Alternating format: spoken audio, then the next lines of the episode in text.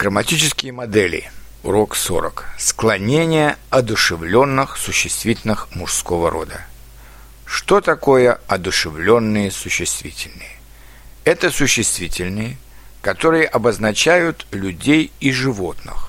Склонение одушевленных существительных мужского рода имеет свои особенности. Главное из них – если у неодушевленных существительных мужского рода – винительный падеж равен именительному, то винительный падеж одушевленных существительных равен родительному падежу. Давайте сравним. Я даю одно неодушевленное существительное и два одушевленных существительных. Именительный «кто что» – стол, брат, герой. Родительный «кого чего» – стола, брата, героя. Дательный кому чему, столу, брату, герою. Винительный кого что, стол, брата, героя.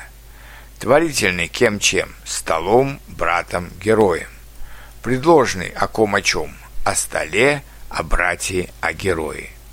А теперь послушайте примеры с мужскими одушевленными и неодушевленными существительными. Я знаю этого человека. Я не знаю этот город. Завтра с братом я иду в театр. Мы помним этого героя. Мы помним этот день. Вчера я видел нашего учителя. Вчера я читал интересный журнал. Завтра на вокзале я встречаю друга.